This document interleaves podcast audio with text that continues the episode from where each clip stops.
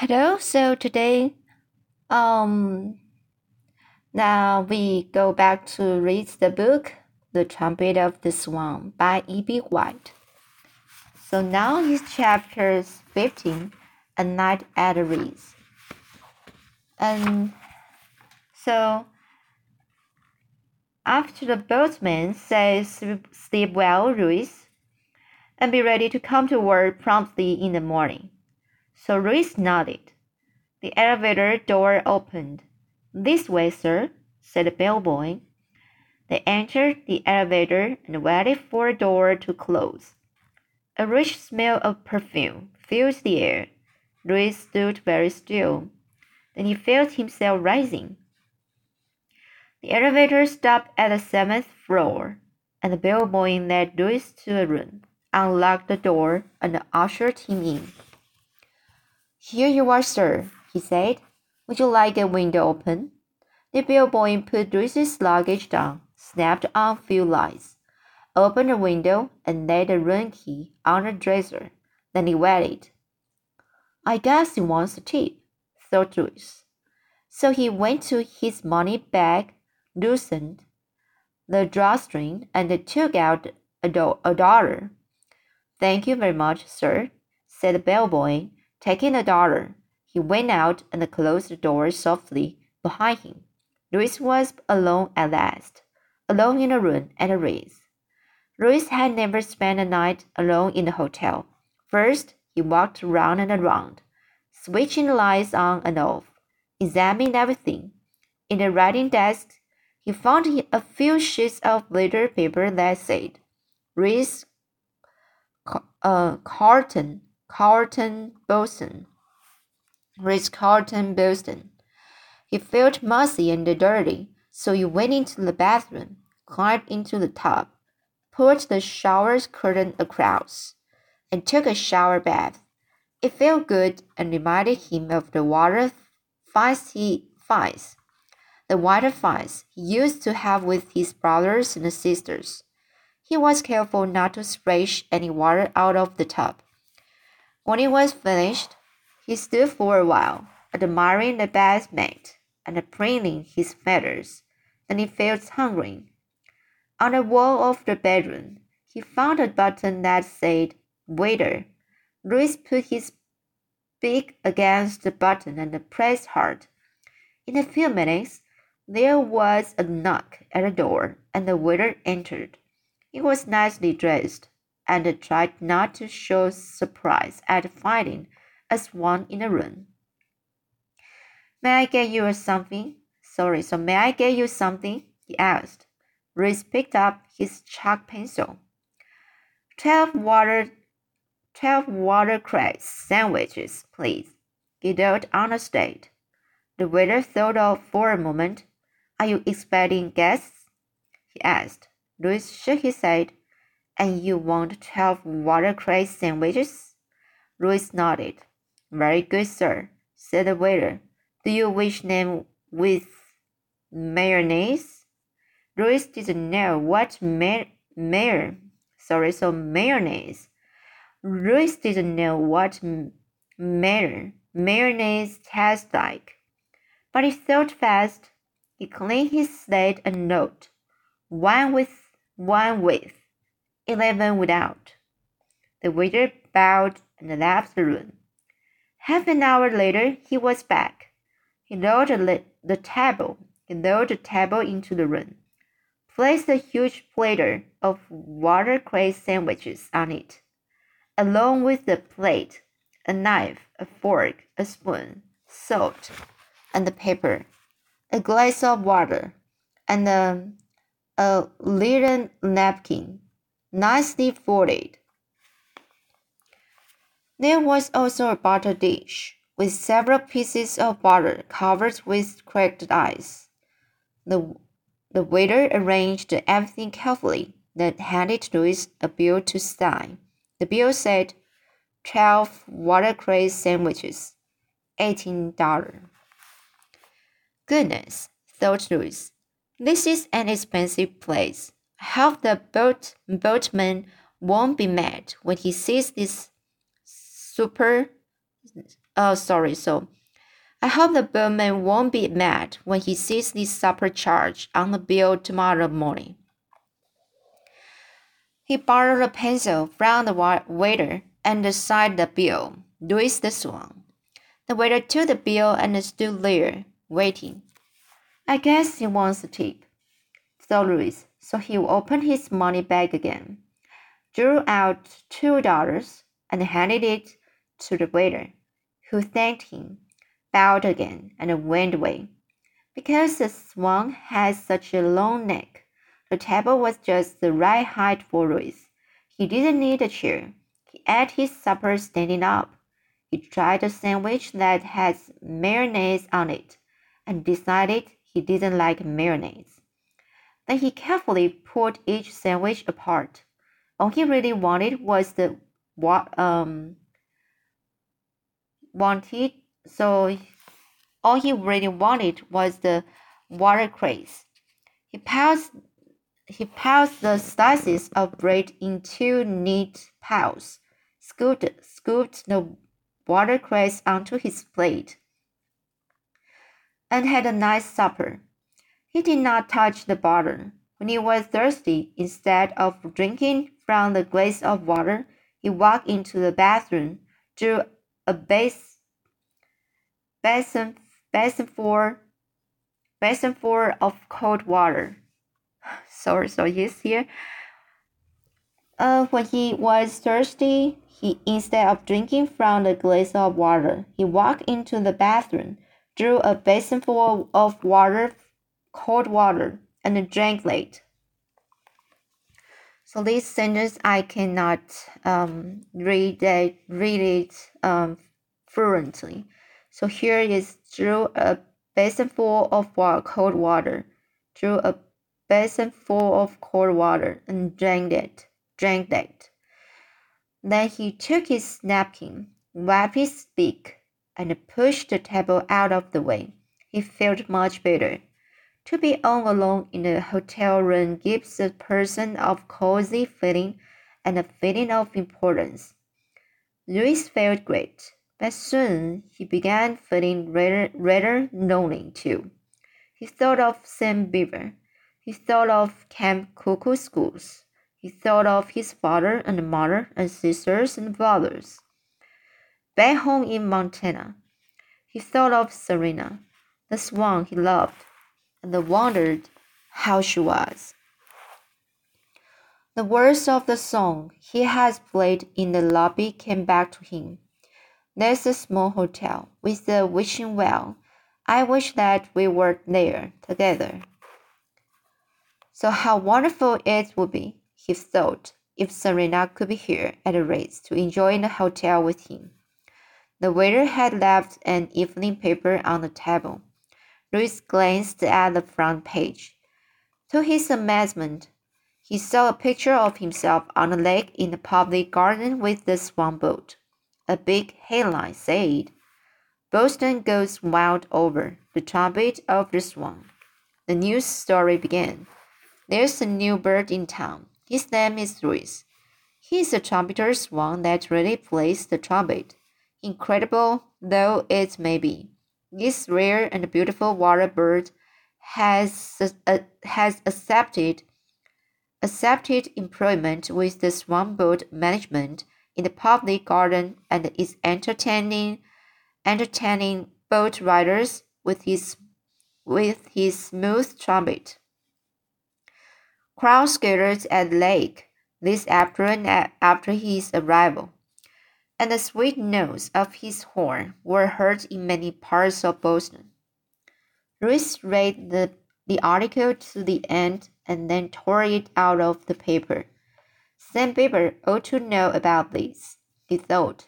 From a writing desk, desk, in his, desk in his room, Louis took a pen and a sheet of letter paper this is what he wrote. Dear Sam, I'm spending the night at the Ritz in fashionable surroundings. You were right about Boston. It is very pleasant. I was able to find work as soon as I arrived. I'm associate I'm associated with the Swan Boat at a salary of $100 a week. You may be interested in the in the enclosed clipping from today's paper. If all goes well, I will soon have enough money to pay my father's debt to the music store, and I will own the trumpet free and the clear and, the, and the clear, and will hope that by blowing it passionately, I will be able to make a favorable impression on the young female I am in love with. Then everybody will be happy. My father's honor will be restored. The music shop in Billings will be re repaid. And I can take a wife. I hope you are well. I miss you. A hotel room, even though it has every convenience, can be a lonely place. Your friend, Louis. Louis addressed an envelope to Sam Folded later, letter, fitted the newspaper clipping in, and found a six cent stamp in his money bag. He sealed the envelope, passed, passed the stamp on, and dropped the letter in the mail chute outside the door of his room. Now I will go to sleep, he thought. He went into the bathroom, used the toilet, and drew a full tub of cold water in the bathtub. He couldn't get Serena out of his mind. How wonderful it would be if only she were here. Before settling down for the night, he picked up his trumpet and played a song he had composed for her when he was in Ontario. Oh, ever in the green spring, by bank and bough retiring. For love shall I be sorrowing, and swans of my desiring. He tried to play softly, but in a minute the phone rang in his room. Louis lifted the receiver and put, put it to his ear. I'm sorry, sir, a voice said, but I will have to ask you not to make so much noise. The Ritz does not allow it allow, allow its guests to play brass instruments in the bedrooms. Louis hung up the phone and put his trumpet away. Then he turned out his the lights, climbed into the tub, curved his long neck around to the to the right, rested his head on his back, tucked his bill under his wing, and lay there, floating on the water his head cradled softly in his feathers. Soon he was asleep, dreaming of little legs in the north in the springtime, dreaming of Serena, his true love. So next chapter is chapter 16, Philadelphia. Louis worked on the last week of September for the Swanboat Man in the Boston Public Garden he was a great success and was becoming famous. On Saturday, the boatman paid him a hundred dollars in cash, which Louis placed carefully in his money bag. The boatman, after paying the first night's bill at the Ritz Carlton, Carlton Hotel, decided to let Louis sleep on lake instead of in the hotel. And this suited Louis, Louis better. He slept with the ducks and the geese on lake, floating gracefully on the surface of the water, his head tucked under his wing. Louis took good care of his trumpet. He kept it polished, and once a week he cleaned the spit, the spit out of it. He learned new songs whenever he could, by listening to people's radios and by attending concerts. Concerts, sorry by listening to people's radios and by attending concerts. He was very good at remembering music he had heard. He was really a natural born musician, or in his case, a natural hatched musician. One song he liked was Beautiful Dreamer, Wake Unto Me. Whenever he played it, he thought of Serena, and always, when he finished it, the passengers on the swan boat clapped loudly and cheered. Louis like applause. It made him feel light-hearted and gay. Sometimes, at the end of the afternoon, Louis played Now the Day is Over. He made it sound sweet and sad. One afternoon, when he was leading the last trip of the day, he played the Cradle Song by Brahms. The passengers sang the words. A boy in the front seat of the boat pulled an air rifle from under his jacket and began shooting BB shots at Louis's trumpet. Whenever a shot hit the horn, it made a pinging sound, so the cradle song sounded something like this. Lullaby ping.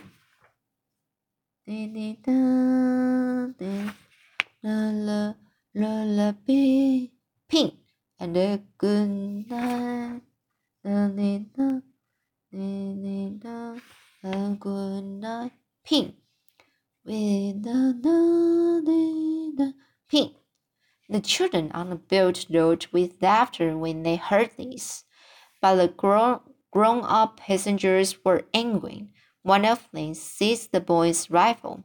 Another went home that night and wrote a letter to the Boston Global, Global urging a stronger gun control law. On some afternoons, at the end of the day, people gathered on the shores of the lake to listen while Louis played taps. It was a peaceful scene, a memorable hour.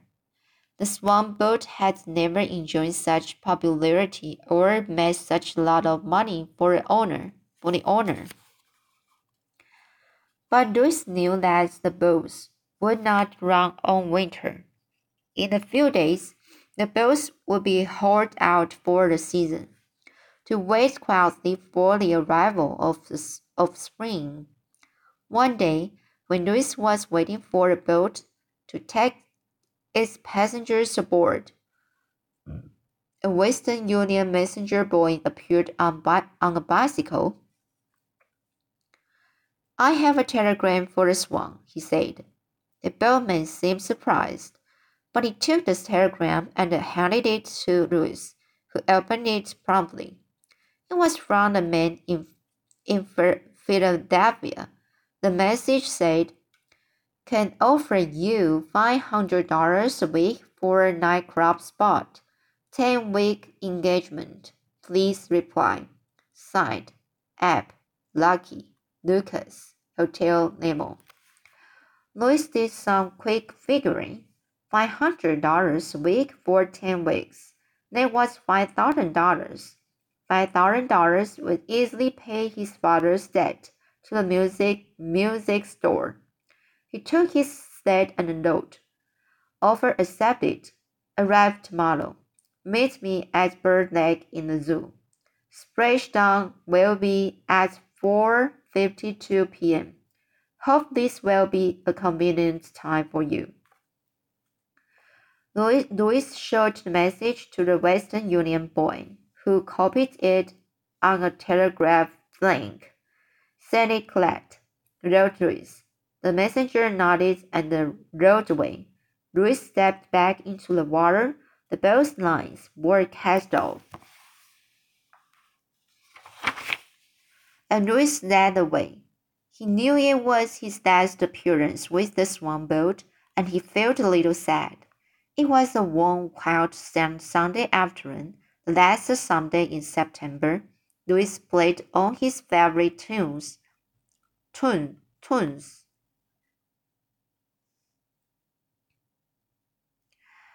Lazy, lazy river, beautiful dreamer. Oh, ever in the greeting spring. Now the day is over. And then, as the boat neared the dock, he raised his trumpet and blew taps. The last note echoed from the walls of the Ritz and lingered over a public garden. It was a sad farewell. For the people of Boston, it meant the end of summer. For the boatman, it meant the end of the best week of business he had ever had. For Louis, it meant the end of another chapter in his adventurous life. Out in the big world, trying to earn enough money to get his father and himself out of trouble. Louis slept peacefully that night, being very careful that his money bag was safe. Next day, he flew to Philadelphia to keep his appointment with Mr. Lucas, the man who had sent the telegram. So let's see today. So the the story uh uh is very interesting, right? And you can see the the Louis's um the the journey will be uh more adventures adventures. So how will be the story go on? So I will read following next time. I see you.